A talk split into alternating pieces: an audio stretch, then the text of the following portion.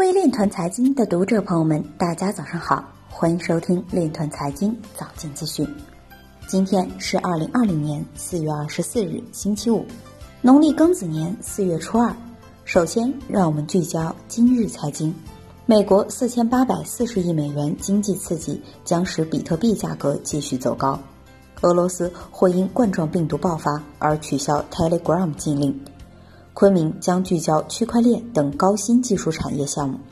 深圳法院判决盗取 ETH 构成盗窃罪，认定以太坊财务属性。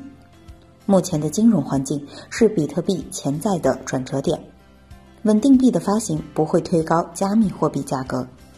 壳牌支持的区块链创业公司融资二百五十万美元，构建零知识证明平台。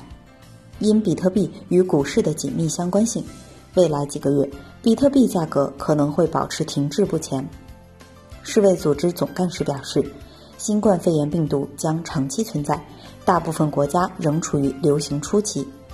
北大副教授徐远表示。央行数字货币推动人类货币体系转向国家信用加技术信用。今日财经就到这里，下面我们来聊一聊关于区块链的那些事儿。据中电新闻网消息，近日由国网电商公司牵头申报的区块链技术在能源领域应用研究，成功入选国家能源技术创新“十四五”规划及配套方案支撑课题。